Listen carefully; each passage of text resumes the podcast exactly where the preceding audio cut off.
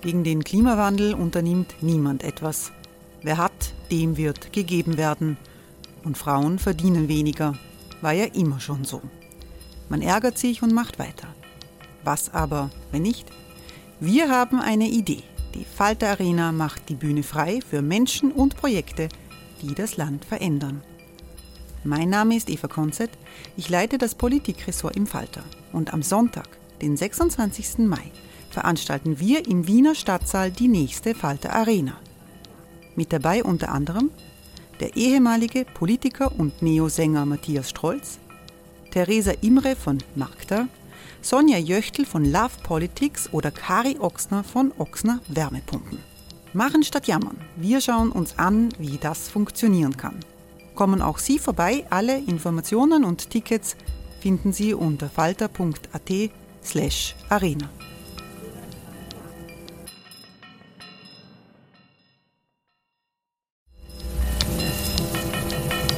slash arena. Falter-Podcasts werden durch Werbung unterstützt. Das hilft bei der Finanzierung unseres journalistischen Angebots. Die Erderhitzung ist kein Gefühl, aber mit vielen Gefühlen verbunden. Sorgen etwa oder Angst. Eine Veranstaltung gegen diese Ohnmacht ist Tipping Time, eine Klimakonferenz der Zivilgesellschaft. Von 9.5. bis 11.5. findet Tipping Time in Kooperation von Globe Art, Solektiv und Tangente St. Pölten statt und lädt ein zu Diskurs, Diskussionen und Workshops mit namhaften Vortragenden wie Nikolai Schulz und Friederike Otto. Weitere Informationen finden Sie auf www.tangentesanktpölten.at.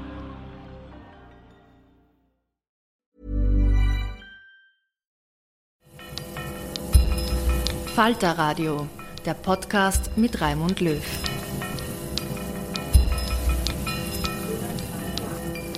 Sehr herzlich willkommen, meine Damen und Herren, im Falterradio.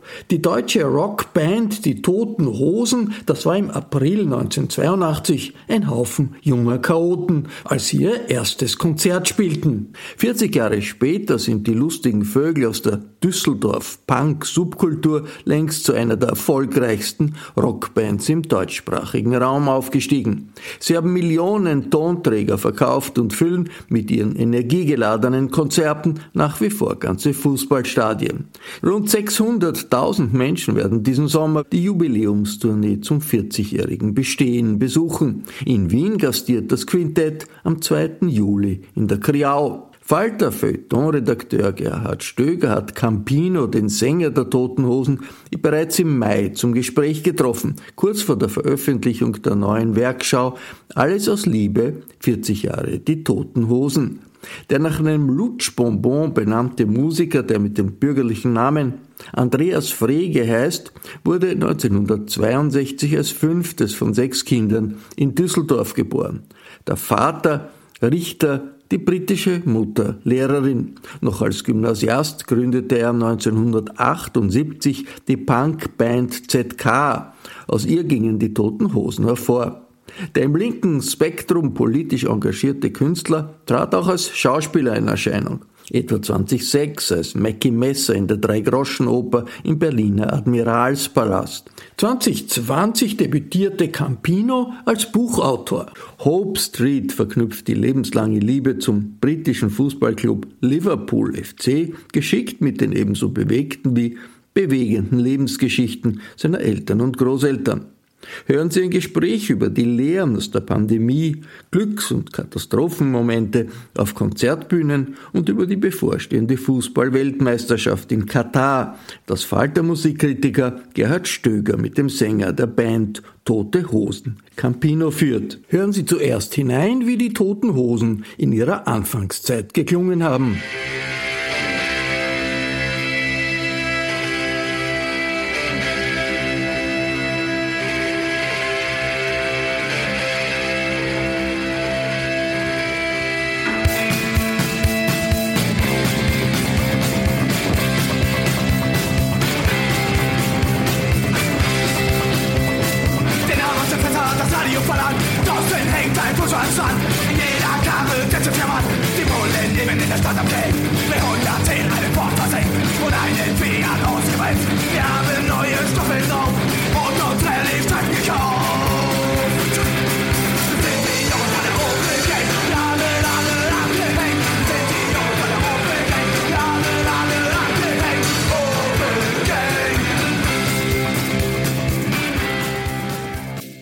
Bist du denn mit deiner Band zuletzt auf einer großen Bühne gestanden? Naja, also groß ist relativ. Äh, ich bin im letzten Jahr, hatte ich ja diese Lesereise mit diesem Hope Street Buch und in Düsseldorf hat die Band kurzfristig entschieden, mich zu besuchen auf der Bühne. Und dann haben wir tatsächlich eine halbe Stunde miteinander wirklich Radau gemacht. In strömendem Regen. Ich erinnere mich noch, dass ich bei der Lesung äh, die Seiten nicht mehr wenden konnte, weil sie in der Mitte durchgerissen sind. So feucht war das Papier. Es war so mehr eigentlich ein Happening als alles andere. Und und die Leute äh, standen also für zwei Stunden förmlich unter einer Dusche. Und äh, das Brutale war, es war so ein Open-Air-Kino mit so einer Platzanordnung, wo man keine Regenschirme auch mitnehmen durfte. Ja? Also die waren, die waren wirklich also, äh, in einer bemitleidenswerten Position und haben dann als Trost wenigstens zum Schluss diese Einlage von uns mitverfolgen können. Das war der letzte Moment, wo wir zusammen auf einer Bühne standen. Okay, weil ich vermute davor natürlich lange nicht. Ja. Ähm, wie ist denn das Gefühl bei dir nach gut zwei Jahren Pandemie? hurra, jetzt geht es wieder richtig los oder doch eher, tja, jetzt müssen wir den müden alten Knochen wohl oder übel wieder in Schwung bringen? Also da überwiegt das Hurra deutlich. Allein äh, aus dem Gefühl heraus, dass man weiß, wie besonders so eine Zeit ist, dass man überhaupt äh, gemeinsam solche Abende zelebrieren kann mit dem Publikum. Äh, das sind doch ganz fragile, zerbrechliche Momente, und viel zu lange haben wir da in einer Selbstverständlichkeit vor uns hergelebt, die heute äh, aus vielerlei Gründen ganz anders in Frage gestellt ist. Und deshalb äh, eindeutig Hurra. Ja, das mit den alten Knochen, äh, das wird sich schon noch geben, beziehungsweise kurz vor dem Auftritt dann sich wieder melden und sagen, muss das wirklich sein? Und dieses Gejammer, ich wäre jetzt lieber zu Hause auf dem Sofa, als da rauszugehen. Aber das überwindet man immer. Das ist das, was man immer an Spannungsaufbau hat, bevor es losgeht. Äh, aber lass uns nicht vergessen, dass dieser Sommer ganz, ganz besonders wird für alle Menschen, die daran teilnehmen. Und äh, es fährt ja eine riesen Unsicherheit mit. Wer weiß schon, was der Krieg in der Ukraine eigentlich noch für Überraschungen parat hält, unangenehme. Wer weiß, ob das eskaliert, ob andere Länder mit rein verwickelt werden. Wer weiß schon, wie Corona sich nochmal gesellschaftlich zurückmelden wird, spätestens im Herbst. Da ist das doch unglaublich, dass wir diese Zeitlücke zu haben scheinen, äh, in der wir hoffentlich einen relativ verhältnismäßig äh, äh, unbeschwerten Sommer erleben können, mit, mit all dem, was uns die politische Situation vorgibt. Also da werden alle froh sein, wenn, sie das, wenn wir das gut überstehen und, und genießen können. Du hast gerade vorher dein äh, tolles Buch erwähnt, in dem es vordergründig um Fußball geht, in Wirklichkeit aber um die Geschichte deiner Familie vor allem auch. Ähm, in dem Buch wird auch erzählt, äh, oder machst du plastisch nachvollziehbar, wie wichtig dir Fußball und im Speziellen der FC Liverpool bis heute ist. Du bist äh, nicht nur wegen des Buches generell als unruhiger Geist bekannt, der seine Abende lieber auf der Bühne oder im Fußballstadion als gemütlich daheim auf der Couch verbringt. Wie waren denn die zwei Pandemiejahre für dich, wo auch du mit eingesperrt warst? Äh, das erste Jahr ist eigentlich äh, erstaunlich glatt für mich gelaufen, weil ich auch da äh, an dem Buch gearbeitet habe und so oder so mich zurückgezogen hätte. Aber ich habe das schon sehr vermisst, nicht mehr reisen zu können und nicht mehr meinem Verein hinterherfahren zu können. Und ähm, es ist ja auch eine andere Diskussion losgestoßen worden äh, vor nicht allzu langer Zeit, inwieweit Reisen heutzutage überhaupt noch verantwortlich ist oder nicht. Und so konnte ich im Grunde mit gutem Gewissen vor dem Fernseher sein und sagen, es gibt jetzt mehrere Gründe, warum du da nicht sein darfst. Ja? Äh, wenn man Reisefreiheit hätte, wenn es klimatisch nicht so eine Sorge wäre, dann wäre es für mich viel, viel schwieriger, mich zu Hause zu erwischen, während ich eigentlich im Stadion sein müsste. Ja? Ja. Und ähm, dann gab es Gott sei Dank so ein bisschen zum Luftschnappen diesen letzten Sommer, wo äh, immerhin mindestens so eine Lesereise möglich war und wo ich auch ähm, nach England reisen durfte, um einfach so dort Zeit zu verbringen. Und äh, das hat uns wieder, mich persönlich auch daran erinnert, wie schön das sein kann, wenn man keine Sorgen hat. Dann ähm, kam das nächste Corona-Jahr und äh, letztendlich war das dann schon mehr so eine Sache von Zähne zusammenbeißen, ähm, versuchen sachlich zu bleiben bei der ganzen Diskussion. Man kriegt ja auch immer mehr mit. Deutschland hat sich äh, am Anfang äh, der ganzen Entwicklung, glaube ich, recht ordentlich verhalten. Und dann hatte man aber irgendwann das Gefühl, ähm, jetzt wird es ein bisschen zögerlich und äh, die Menschen äh, überhäufen sich mit bürokratischen Bestimmungen und machen, äh, fällen auch Entscheidungen, die völlig wahnsinnig sind. Was ich zum Beispiel immer scheiße fand, ähm, dieses Gesetz, dass man sich in der Wohnung einschließen muss, wenn man Corona haben würde, 14 Tage lang oder so. Ja. Wie soll man denn da gesund werden? Also, dass man keinen Kontakt zu anderen sucht, dass man gefälligst nicht in Lebensmittelläden geht, wo andere sind und so, alles klar. Aber dem einzelnen Menschen abzusprechen, dass er in den Wald fahren darf mit dem Fahrrad alleine oder so, das ist doch idiotisch. Man kann doch nur so gesund werden. Also es kam dann zu einigen Dingen auch äh, diese, diese Situation, dass man Sterbende nicht mehr besuchen durfte im Krankenhaus oder im Altersheim, das fand ich fürchterlich. Und ich finde diese Eigenverantwortung, dass ein Mensch sich eventuell ansteckt, aber es ist vielleicht dein Vater oder deine Mutter, die du nie wieder sehen wirst. Und du sagst, das nehme ich in Kauf. Das muss doch anerkannt werden. Und, und da fand ich also, waren ein paar Dinge, die, die man ganz am Anfang der Pandemie nicht anders beurteilen konnte, vielleicht, aber da hätte man auch meiner Meinung nach aus gewissen Dingen schneller lernen können. Und dann bekommst du mit, wie irgendwelche Wahnsinnsdeals abgezogen werden mit Maskenbeschaffung und so weiter. Und du kriegst schon wieder mit, dass da Parteiklüngel entsteht, dass Menschen Gewinne versuchen, aus einer Krise zu schlagen. Und das sind alles diese unappetitlichen Dinge, die dir dann aufstoßen und die im zweiten Jahr sehr viel ärgerlicher waren als im ersten. Ja. Jetzt sind wir da äh, komisch abgezweigt und wieder ganz ernsthaft geworden. Ja, sorry. Ich heute was anderes vorgenommen, aber jetzt ist die nächste Frage, läuft auch Gefahr, ein bisschen äh, äh, Schwermut zu verbreiten. Ich stelle sie trotzdem. Ja. Die, die, die Toten Hosen feiern heuer 40-jähriges Bestehen. Du selber wirst im Juni 60. Was überwiegt denn da? Die Freude über all das Erlebte oder die Melancholie, dass sich noch einmal 40 Jahre Band nicht ausgehen werden? Die Freude über das Erlebte überstrahlt das locker. Ich meine, äh, die 60, die hat sich lange angebahnt. das kam schleichend, aber äh, da hilft das ganze Wegdrücken nichts. Und das ist okay. Dann, man kann sich auch sagen, wow, also ich habe es tatsächlich geschafft. Ich habe diese Grenze geschafft, von der ich gedacht hätte, die erreichst du eh nicht. Und ähm, was ich Positives allen anderen mitgeben kann, die noch nicht so weit sind. Gerade die letzten Jahre waren überhaupt nicht langweilig. Also es war jeden Tag irgendwas los und es öffnete sich ein neuer Raum. Ich habe mich von vielen verabschiedet, aber ich habe auch zu vielen Dingen Hallo sagen können und stelle auch noch nicht fest, dass das aufhört. Und insofern ähm, ist das für mich einfach ein Spaß, das Leben auch äh, zu übersetzen in, in vier Jahreszeiten. Und warum sollte der Herbst irgendwie, warum sollte der jetzt weniger schön sein als der Frühling? Also der hat doch auch tolle Farben. Und die will ich voll mitnehmen und genießen. Und äh, wenn man dann jammert über die vergangenen Tage oder wie schön der Sommer war, dann siehst du die Schönheit vor Augen nicht. Und von der wirst du auch noch, da wirst du auch noch Sehnsucht entwickeln, wenn es dann erst in den Winter geht.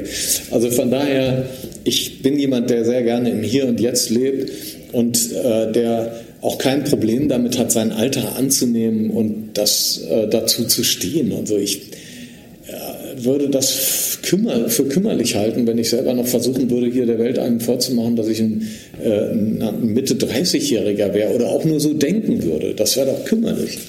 Klingt nach einer gesunden Einstellung. Ähm, die Besucherzahlen bei Tourneen der Hosen werden längst nur mehr in Hunderttausenden gemessen. Ein Rekord äh, schlägt den nächsten bei großen Tourneen eben. Das Publikumsinteresse lässt mit den Jahren nicht nach. Im Gegenteil hat man den Eindruck. Äh, wie erwischt man denn da, gemeine Frage vermutlich, den richtigen Punkt aufzuhören oder ist Aufhören für euch frei nach dem Motto bis zum bitteren Ende ohne dies kein Thema? Doch, der treibt einen immer um, mhm. ehrlich gesagt. Ja, dass man die Hoffnung hat, dass die Freunde einem schon sagen werden, wann es peinlich wird. Verlassen kann man sich darauf nicht. Und dann äh, ist es aber wiederum so eine Sache, äh, ob das nicht eigentlich auch eine private Entscheidung ist, mhm. zu sagen, äh, ich stelle mich da hin, bis ich runterfalle. Ganz egal, was die Leute von mir halten. Also äh, wer will jetzt Rod Stewart befehlen, aufzuhören oder so, weil man meint, der hat doch seine besten Tage dann und dann schon gehabt oder so. Das ist doch eigentlich auch dreist. Ja? Äh, und ähm, ich fahre zum Beispiel jetzt zum Rebellion Festival nach Blackpool. Ich bin alle vier Tage da. Ich habe mir ein schlimmes Hotel in der Innenstadt genommen, trinke Bier mit anderen alten Kumpels und gucke mir vier Tage lang die alten Punkbands an. Sie sind alle da.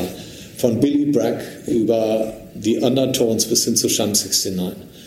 Und da wird es Bands geben, wo mir ganz weich ums Herz wird, wo ich sage, jawohl, so wie die älter werden, die machen uns mir vor, wie es geht. Und es wird andere geben, wo ich sage, oh, oder jetzt tut's weh oder ich mache mal lieber die Augen zu. Aber es ist doch eigentlich auch was Schönes und jedem selber überlassen, dass die sagen, doch, wir stellen uns hier nochmal hin und vielleicht ist es nicht mehr so wie damals. Aber wir haben hier unseren Spaß und wir zelebrieren unsere Freundschaft miteinander, dass wir auch nach all den Jahren immer noch rausgehen und äh, miteinander eine gute Zeit haben. Ich finde, das darf man, darf man denen nicht entreißen, da hat man kein Recht zu. Ja. Aber wir als Band ich möchte natürlich auch das wahren, dass wir irgendwo in Erinnerung bleiben als eine Truppe, die es vernünftig hingekriegt hat, die einen guten Abend abgeliefert hat, wo alle nach Hause fahren und sagen, toll, da fahren wir das nächste Mal hin oder zumindest das hat sich gelohnt oder so. Das ist natürlich unser, unser, unser Antrieb. Nummer Elvis, Beatles oder Rolling Stones haben die Clash 1977 gesungen. Ein knappes halbes Jahrhundert später stehen die Rolling Stones immer noch auf der Bühne. Und McCartney auch. Und Paul McCartney auch, genau. Und Joe Strummer ist tot. Und äh, Ringo Starr gelegentlich auch noch, ja, und Joe Strummer ist seit 20 Jahren tot. Äh, wie, wie, wie denkst du darüber?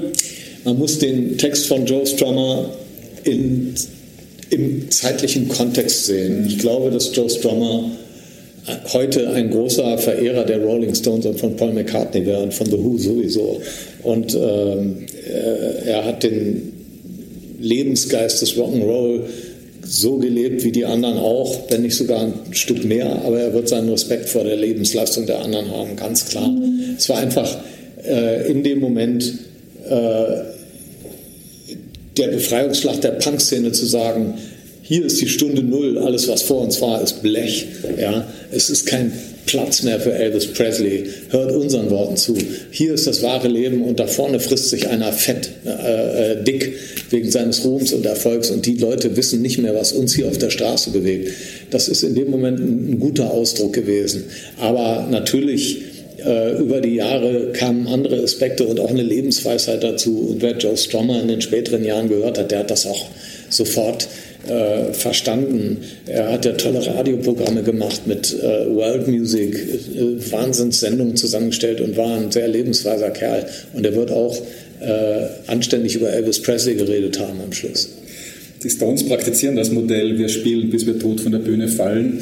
Wie geht es dir als Musikliebhaber? Wäre nicht der Tod von Charlie Watts ein guter Zeitpunkt gewesen, aufzuhören? Ja, das ist dann wieder dieselbe Frage. Ähm, würde man sagen, also Mick Jagger darf jetzt nicht mehr das tun, was letztendlich die Berufung in seinem Leben war. Und wer weiß schon von den Abmachungen, ja, vielleicht haben die Jungs sich untereinander gesagt, wir spielen bis zum Tod und bitte darüber hinaus auch noch. Mick Keith macht weiter, ja. Äh, äh, wie im Wilden Westen, wo, wo diese Filme immer sind, wo einer sagt, reitet ihr voraus, ich versuche sie von hier aus aufzuhalten. Und das wird Charlie Watts gewesen sein. Also ich glaube, dass das für Charlie Watts in Ordnung ist, dass sie den Namen Rolling Stones so lange tragen als lebendes Beispiel, wie es eben möglich ist. Ich sehe da keinen Vertragsbruch und auch nichts Unehrenhaftes. Im Gegenteil. Ähm, wir, wir alle wissen, dass die Rolling Stones etwas, also ein Unikum sind, etwas ganz Besonderes. Und es gibt keinen großartigen Künstler der Neuzeit, der nicht mit denen irgendwie arbeiten möchte. Also alle wollen in ihrer Vita stehen haben, Bühnendesign und so. Ich habe schon mal mit den Stones gearbeitet und deshalb kann man sich sicher sein, wenn die Stones auf Tournee kommen, alles drumherum wird vom Feinsten sein. Die neuesten, besten Tontechniken mit den besten Mischern, das beste Licht, alles was es gibt, First Class, das sind die Rolling Stones. Und deshalb kann man das auch nicht einfach wegwischen und sagen, das ist dröge oder es ist Mist. Ganz im Gegenteil. Also sie sind outstanding und sie sind zeitlos und sind, glaube ich, äh, jenseits von Gut und Böse. Bei den Stones war es immer so, dass sie Animositäten äh, durchaus öffentlich gepflegt haben und äh, Charlie Watts sowieso eine Sonderstellung hatte, weil er, glaube ich, lieber seine kleinen Boogie- und Jazzkonzerte gespielt hat und so weiter. Bei den Hosen ist das anders. Sie hat so ein Image als früher mal als Gang, jetzt fast so als große Familie. Ähm, ihr spielt seit über 20 Jahren in derselben Besetzung und auch davor gab es im Prinzip nur zwei Wechsel am Schlagzeug. Wäre die Band für dich aus heutiger Sicht in einer anderen Konstellation überhaupt denkbar? Für mich persönlich nicht. Mhm. Ich konnte mich immer ausleben und die anderen hoffentlich auch.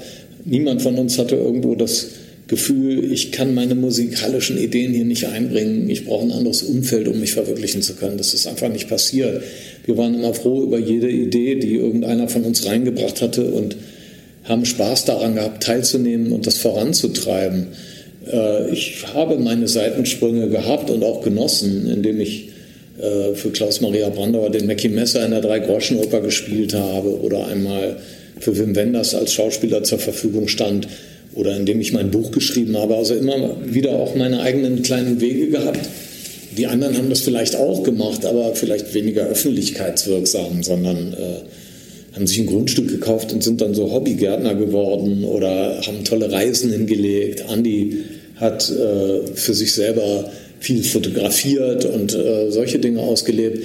Also jeder hat seine Freiräume auch gefunden und jeder von uns, obwohl wir so eng miteinander verstrickt sind, hat auch seine eigenen Freundeskreise, die sehr, sehr wichtig sind, weil äh, wir uns das auch, es hätte, wäre nicht gut für uns gewesen, wenn wir immer nur im eigenen Saft braten würden. Also insofern ist auch unser Umfeld mitverantwortlich dafür, dass es uns so gut geht und dass wir ein, ein, ein schönes Miteinander immer noch haben und so viel Verständnis füreinander. Since 2013, Bombas has donated over 100 million socks, underwear, and t-shirts to those facing homelessness. If we counted those on air, this ad would last over 1,157 days. But if we counted the time it takes to make a donation possible, it would take just a few clicks. Because every time you make a purchase, Bombas donates an item to someone who needs it. Go to bombas.com slash ACAST and use code ACAST for 20% off your first purchase. That's bombas.com slash ACAST, code ACAST. Was macht für dich als Sänger ein gutes Konzert aus? Äh, eine Euphorie, eine Stimmung, die von allen gleich geteilt wird, so dass jeder nach Hause fährt und sagte, das war heute was ganz Besonderes und das behalte ich in meinem Herzen. Sowohl als jemand, der auf der Bühne stand, als die Leute, die mit im Saal waren. Äh, bei uns wird ein Abend eigentlich zur Hälfte auch vom Publikum bestimmt. Wenn die keinen Spaß in die Sache bringen, dann ist der auch nicht da. Ja, wir können den Soundtrack dazu liefern, aber die Feierbereitschaft oder äh, die Lust, Gedanken eigentlich auch äh, zu, ja, äh, zu definieren, die muss von den Leuten kommen. Erst wenn die die Refrains mitsingen, erst wenn die in dem richtigen Moment ihren Atem anhalten, dann wissen wir, dass das äh, dass ein Abend die richtige Energie hatte. Und heißt das dann auch, dass das unabhängig vom Rahmen sein kann? Weil es gibt die Hosen ja vor 70 Leuten bei Geheimkonzerten in WGs von Fans äh, oder vor 70.000 als Festival-Headliner. Ja, ich habe das für mich immer so empfunden, dass ich da gar nicht, äh, was meine persönliche Verausgabung angeht, überhaupt nicht unterscheide. Dass ich auch nicht vor 70 Leuten nur die Hälfte vom Gas gehen, gehen könnte. Ja. Es besteht allerdings insofern ein Unterschied, äh, wenn man mich fragen würde, blamierst du dich lieber vor 70 oder als vor 70.000 Menschen? Dann würde ich ganz klar sagen, lass die 70 nehmen. Ja, also ein enttäuschender Abend vor einem, äh, vor einem großen Publikum ist natürlich irgendwie auch sehr, sehr schlimm. Dann denkt man, oh Gott, äh, München, was für eine Scheiße das heute war. Wir können jetzt hier uns erstmal nicht mehr blicken lassen.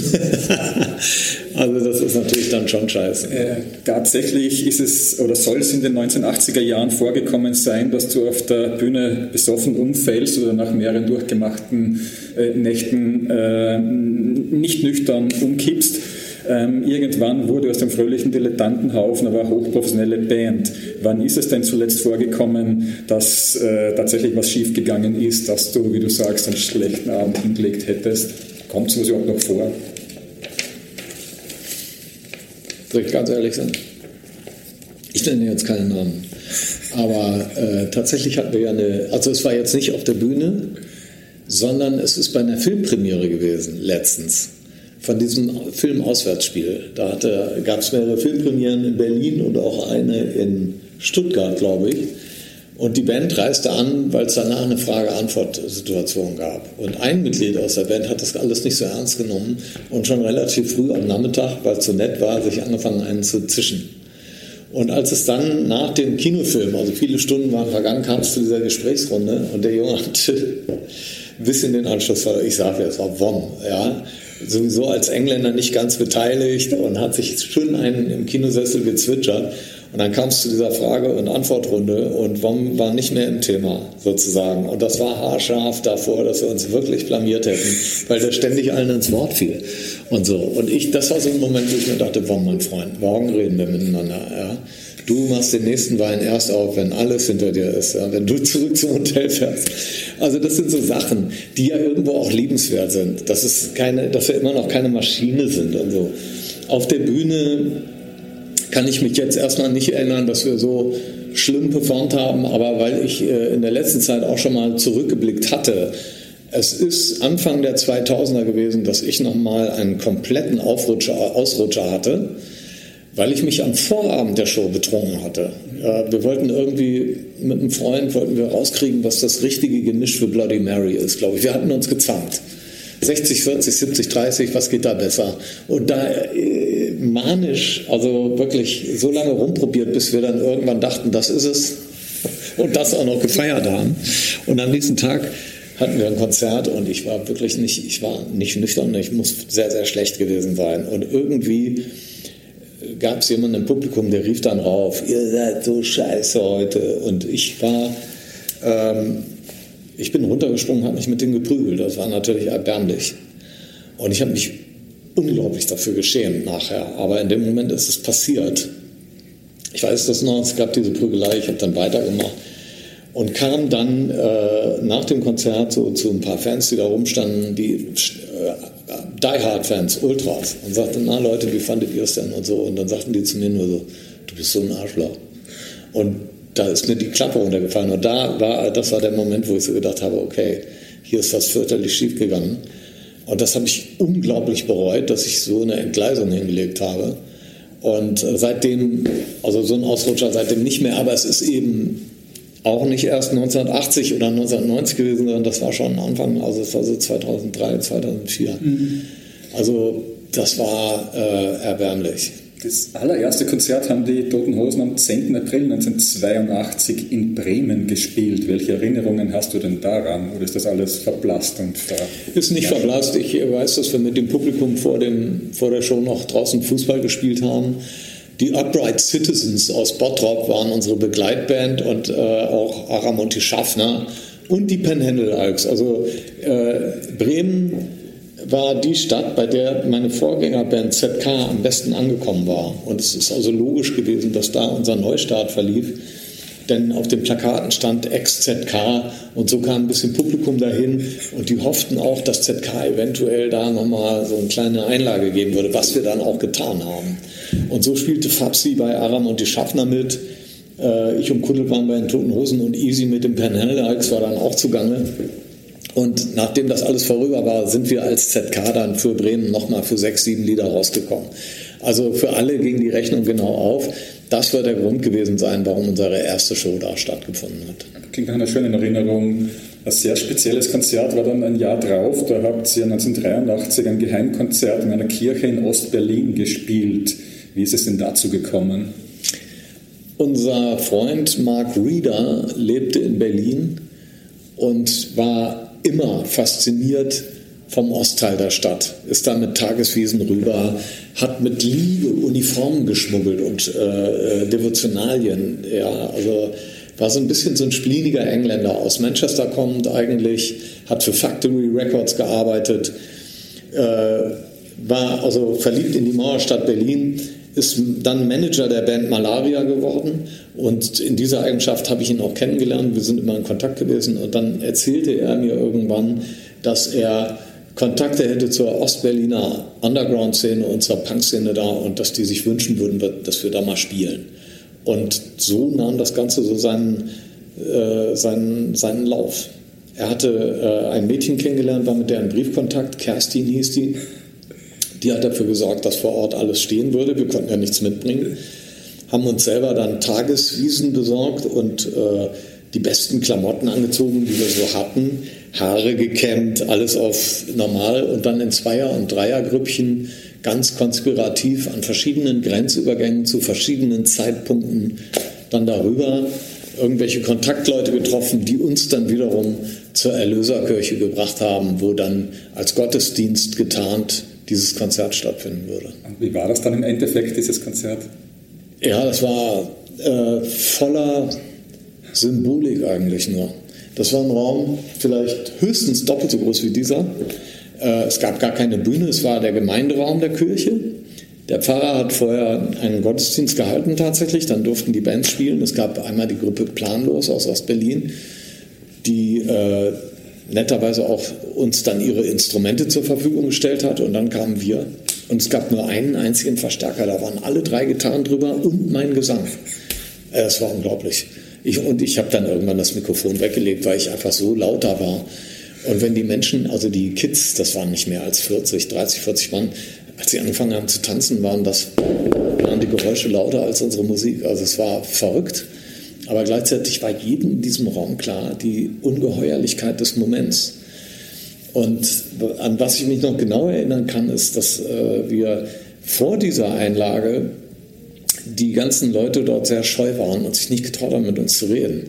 Und als alles vorbei war und die Instrumente weggepackt waren, da, da öffneten sich alle Schleusen, Tore und äh, sie kamen ins Quatschen und ich glaube, die hatten Angst, die haben gedacht, das kann nicht sein, dass die Toten Hosen hier äh, auftreten dürfen, ohne dass die Stasi ihre Finger im Spiel hat. Und erst zum Schluss hin haben sie geahnt, doch, dieser Traum ist wahr geworden, das ist alles okay.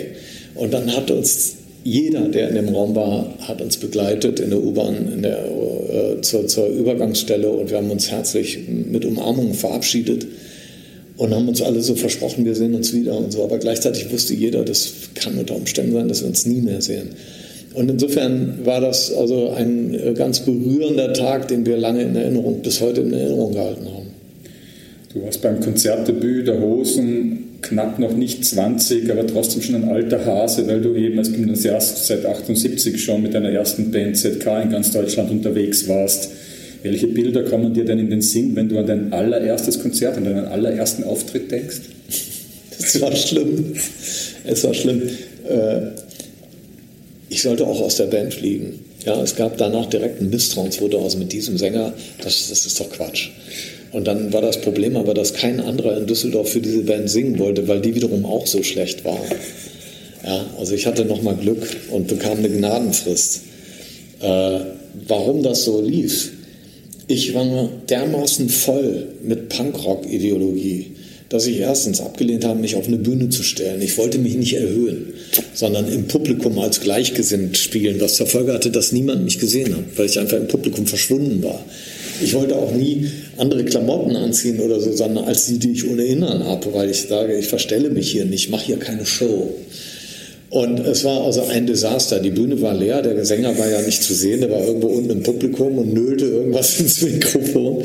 Und mein Glück war, dass mein älterer Bruder John extra für diese Show aus Berlin angereist war, um mir quasi ganz Vater Graf der Steffi zu sagen, was alles schiefgelaufen war, oder also um mich zu beratschlagen. Und der hat mich dann zur Seite genommen und hat gesagt, Andreas, also hier ist heute alles schiefgegangen, was schiefgehen kann. Weil wenn du, auf eine, wenn du ein Konzert ankündigst und du verlangst da drei Mark Eintritt oder fünf, dann musst du die Leute auch unterhalten. Und wenn du die unterhalten willst, dann müssen die die Chance haben, dich sehen zu können. Sprich, du musst dich auf die Bühne stellen. Und es ist auch kein Verrat, wenn man sich dafür äh, vielleicht verkleidet oder immer wieder neue Sachen anzieht. Schau dir David Bowie an. Der hat 20 Kostüme pro Show oder Mick Jagger. Und was meinst du, warum die es machen? Weil sie Entertainer sind. Und das muss dein Anspruch sein. Und äh, die Show geht los, wenn du dein Haus verlässt und sie hört auf, wenn du wieder zurückkommst. Und alles andere, äh, du musst dir Gedanken machen. Du musst dich damit auseinandersetzen, was du da auf der Bühne veranstaltest. Sonst sind die Leute gelangweilt und drehen sich weg. Und das war, das war wirklich ein, also die, der Schritt vom ersten zum zweiten Konzert in meiner Entwicklung war der größte, den ich in meinem ganzen Leben hingelegt habe. Schon beim zweiten Konzert kam ich mit einem riesen Koffer an. Da stand dann auch drauf, der große Campino, so ein Magierkoffer. Und da drin waren lauter Sachen, Trompeten, äh, Blas, äh, kleine Blasinstrumente, Konfetti, äh, irgendwas, was ich ins Publikum geschmissen habe. Und ich kam natürlich mit einer Lederhose raus und wir sangen als erstes Heimweh von Freddie Quinn. Also es hatte sich alles komplett geändert. Und äh, wir kamen unheimlich gut an und wurden sofort nach Hamburg zu einem Punk-Festival eingeladen, Punkrock bis zum unter von Alfred Hilsberg organisiert. Also da, von da an ging die Sache rasant nach vorne. Wie ist sich das damals für dich ausgegangen, dass du die Wochenenden auf der Bühne verbringst, äh, bejubelt wirst, äh, der Show abziehst und dann am Montag wieder ganz normal in der Schule eincheckst? Das war teilweise unter der Woche so. Ich wurde äh, Mittwochnachmittags abgeholt am Schultor. Wir sind nach Frankfurt gefahren haben auf dem Festival gespielt. Unsere Position war dann 1.30 Uhr oder so etwas in einem besetzten Haus. Und danach Sachen einpacken und wieder zurück. Und ich bin dann um Viertel vor acht am Schultor wieder abgegeben worden und bin in den Unterricht gegangen. Ja. Und ich hatte diesen Deal mit meinem Vater, der sagte einfach nur, solange du nicht sitzen bleibst, ist okay für mich. Also sieh zu, ich will keine Fünfen. Äh, alles mit ausreichend ist okay. Ähm, also überleg dir selber, äh, was dein Einsatz in der Schule sein wird, damit du da durchkommst. Und je nach Lage, wenn ich, wenn ich äh, also eine 3 hatte oder eine 2 oder so, dann war mein Vater absolut happy damit, dass ich äh, in dieser Band unterwegs war. Und wenn es bedrohlicher wurde, dann hieß es immer nur du und die drei anderen Vollidioten. Und dann wurde es eng. Aber lustigerweise ähm, habe ich nie wieder ein Problem in der Schule gehabt, seitdem ich in der Band war, weil äh, ich dann eine andere Bühne gefunden hatte. Ich war in der Schule ein notorischer Störer. Und ich glaube, ich war weniger wegen meiner schlechten Leistungen in der Schule so schlecht benotet, sondern einfach, weil die Lehrer genervt von mir waren.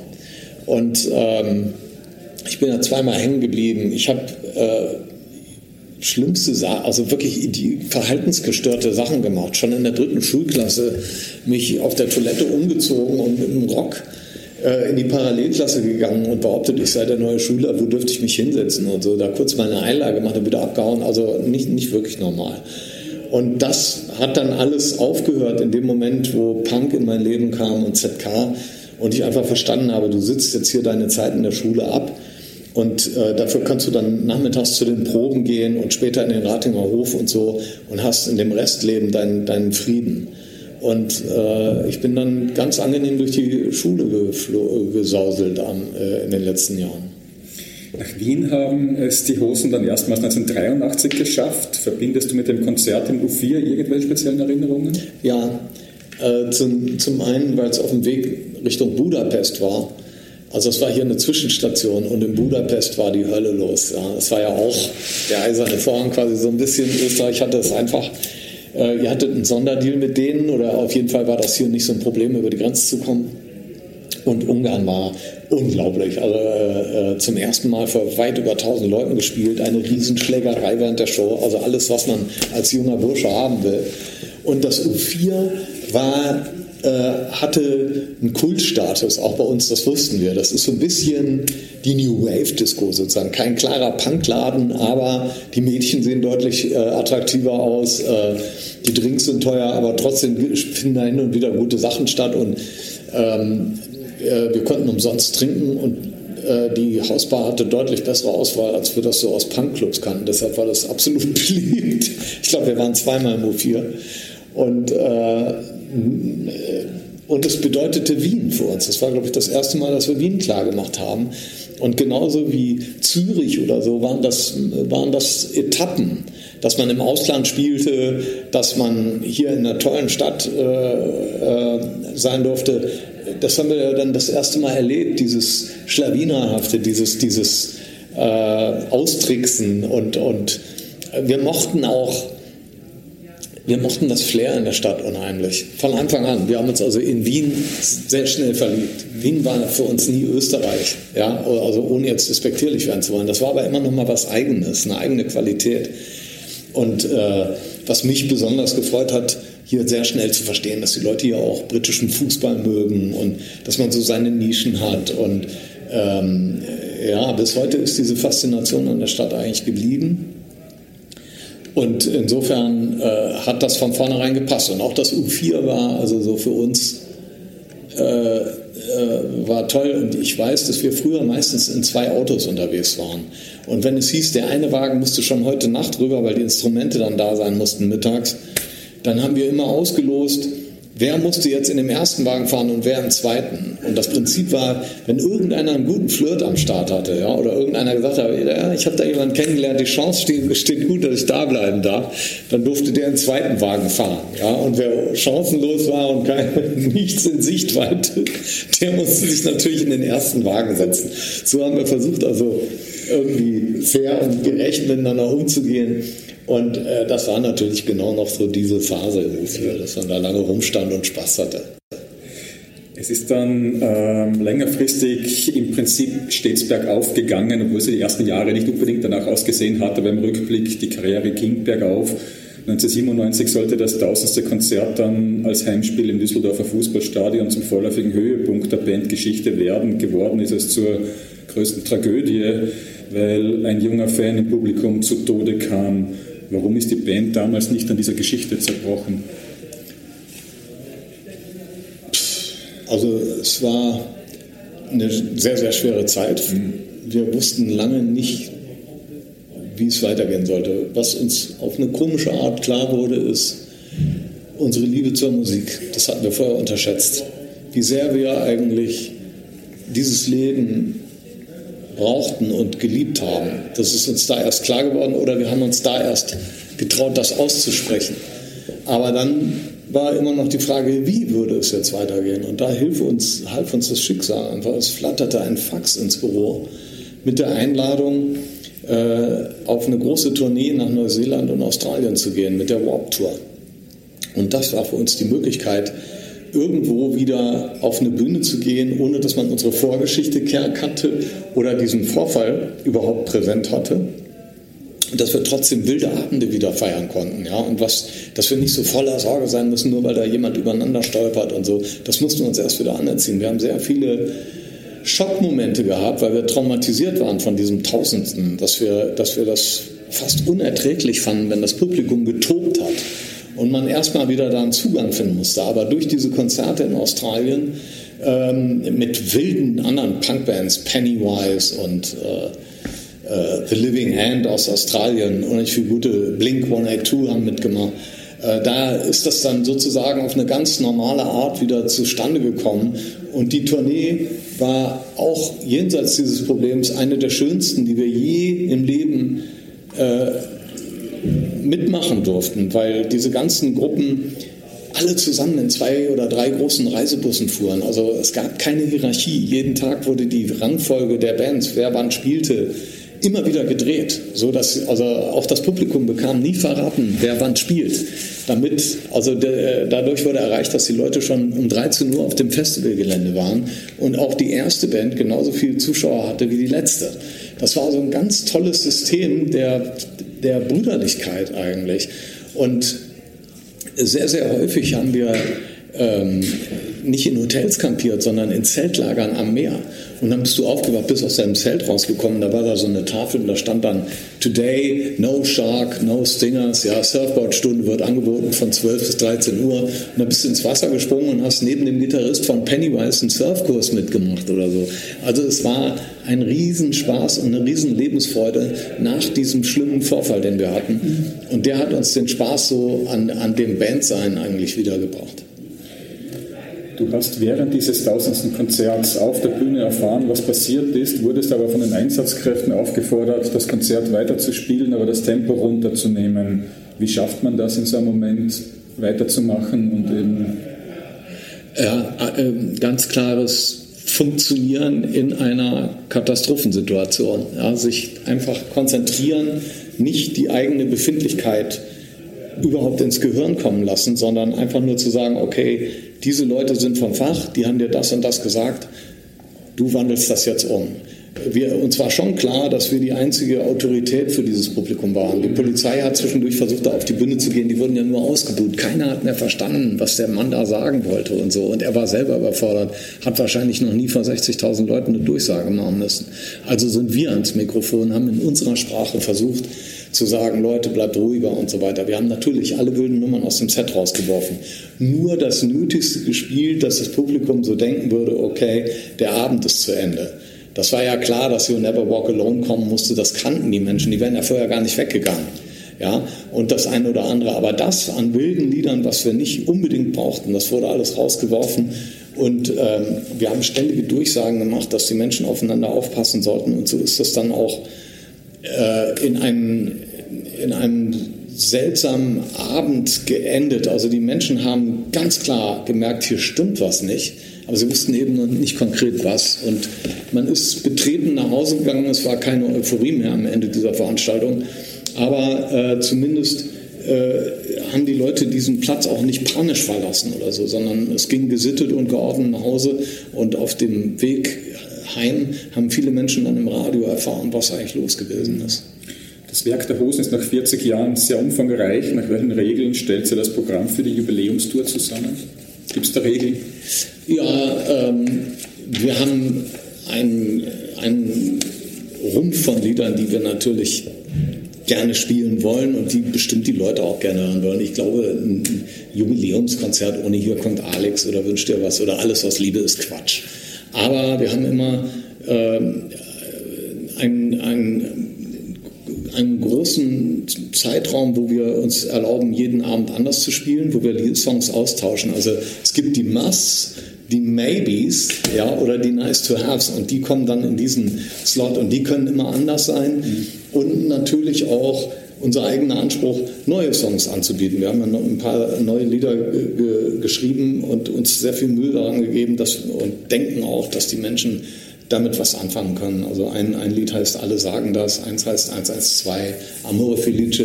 Ich glaube, die Leute werden Freude daran haben. Und dann die bauen wir hin auch noch ein, weil es einfach für uns auch lebenswichtig ist, äh, immer eine neue Chemie dadurch entstehen zu lassen, dass wir auch neue Songs angeln. Ist davon auszugehen oder die Verkaufszahlen äh, legen das eh schon oder bestätigen das, dass ihr auch auf dieser Tour wieder vor hunderttausenden Menschen spielen werdet. Welchen Trick gibt es, äh, am Ende nicht als Arschloch, sondern als halbwegs normaler Mensch nach Hause zu kommen? Das, weiß, also das bedarf keines Tricks, es bedarf der Umstände. So, ähm, ich bin das gewohnt, spätestens seitdem ich Vater bin, also fast 20 Jahre jetzt schon, dass ich an einem Abend also abgefeiert werde vor 60.000 Leuten und dann am nächsten Morgen aber bereits um halb sieben in der Küche stehe und Schulbrote schmiere. Ja? Und den Kindern ist das ja völlig wurscht, ob der Vater Taxifahrer, Polizist oder Rockmusiker ist. Äh, der teilt einfach in Kategorien, mein Papa ist da oder mein Papa ist nicht da. Und wenn der Papa nicht da ist, ist scheiße. Und äh, dadurch wird man von ganz alleine wieder auf den Boden der Tatsachen geholt. So ist es Kudel ergangen, so ist es Wom ergangen. Und ähm, das sind also so Dinge, das Umfeld, das einen auffängt oder auch zu Hause, ja, dass meine Frau dann irgendwann sagt, also pass mal auf, du bist jetzt schon zwei Tage hier, findest nicht, du kannst deine Wäsche jetzt mal wieder selber waschen oder was ist hier eigentlich los? Ne? Mir macht das zwar Spaß zu kochen, aber ich finde, du solltest mitschnibbeln oder irgendwie solche Dinge. Und das ist ja auch völlig richtig und gut so. Und ähm, da bringt es dann die Erfahrung mit, dass man sich da nicht nochmal aushebeln lässt. Ich glaube, kein Höhenflug der Welt könnte uns nochmal dazu bringen, durchzudrehen. Wir hatten so eine Arschlochphase bestimmt in den 90er Jahren vor diesem Tausendsten, wo äh, wir quasi gerade erst neu damit klarkommen mussten, berühmt zu sein und wo wir irgendwo gedacht haben, alles, was wir anfassen, wird hier zu Gold. Und das, das birgt diese Falle, dass man alles für selbstverständlich nimmt und dass man auch vergisst, auf sein Umfeld zu achten und äh, sich gar nicht mehr wundert, warum trägt der da eigentlich meinen Koffer und wieso kriege ich in diesem Restaurant einen Tisch angeboten, obwohl voll ist. Und äh, dann also das einfach nur so hinnimmt, ohne sich ein paar Fragen zu stellen. Und äh, dann gibt es irgendwann eine Ohrfeige und man landet auf dem Boden und dann sortiert man sich. Und das sind die Momente, wo man dann Sachen justieren kann. Stell dir vor, du könntest aus allen Bands der Musikgeschichte dein Wunsch-Line-Up für ein Festival zusammenstellen. Wer würde da denn spielen? Von allen Bands, die es gibt? Also ich könnte ja auf jeden Fall sagen, wer da nicht spielen dürfte, das wären wir selber, weil dann könnte ich die anderen gar nicht mehr so genießen. Und ich müsste natürlich nochmal The Clash sehen, wie sie früher waren, wie ich sie Gott sei Dank ein paar Mal erleben durfte. Ich würde mir gerne nochmal eine frühe Sham 69 Show gönnen oder eine Sex Pistols Show um 1978 rum solche Sachen, also so Dinge, die man einfach nicht haben kann.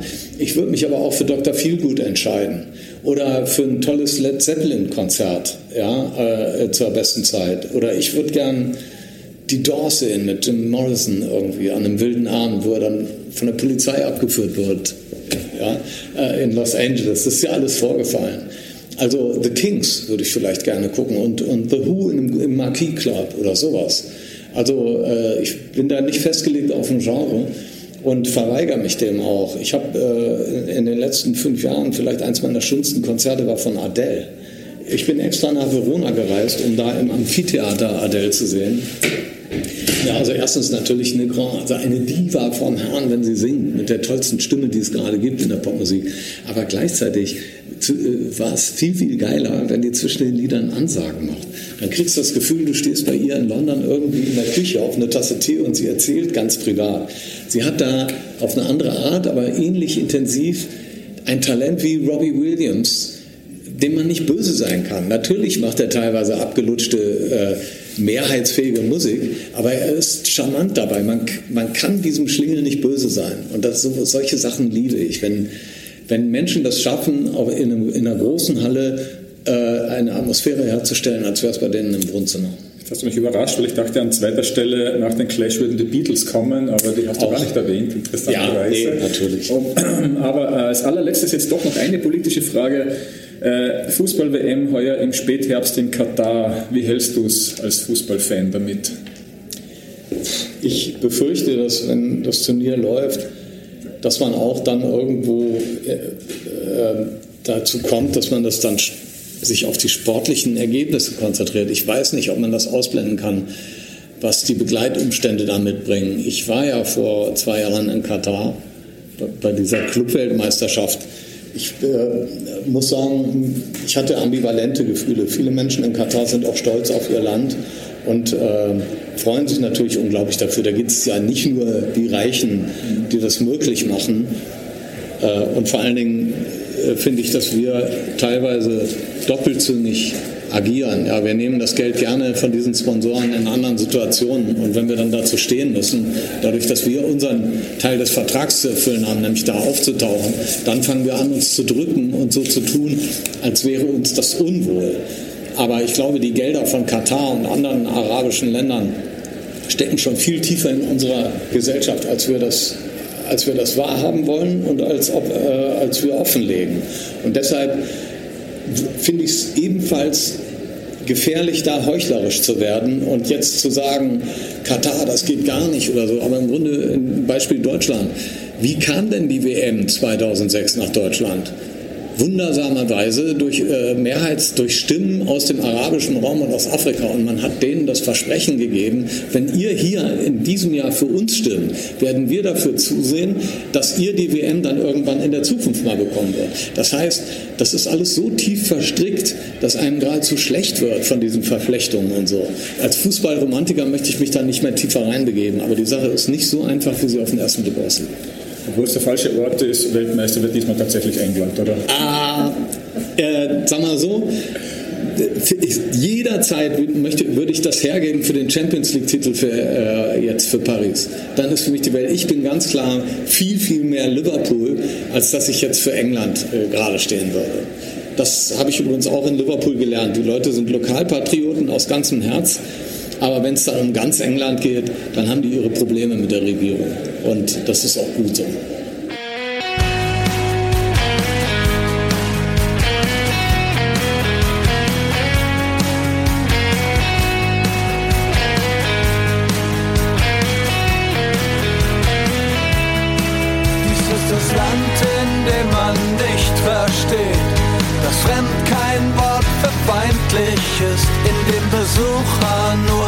geduldet sind, wenn sie versprechen, dass sie bald wieder gehen. Oh, oh. oh.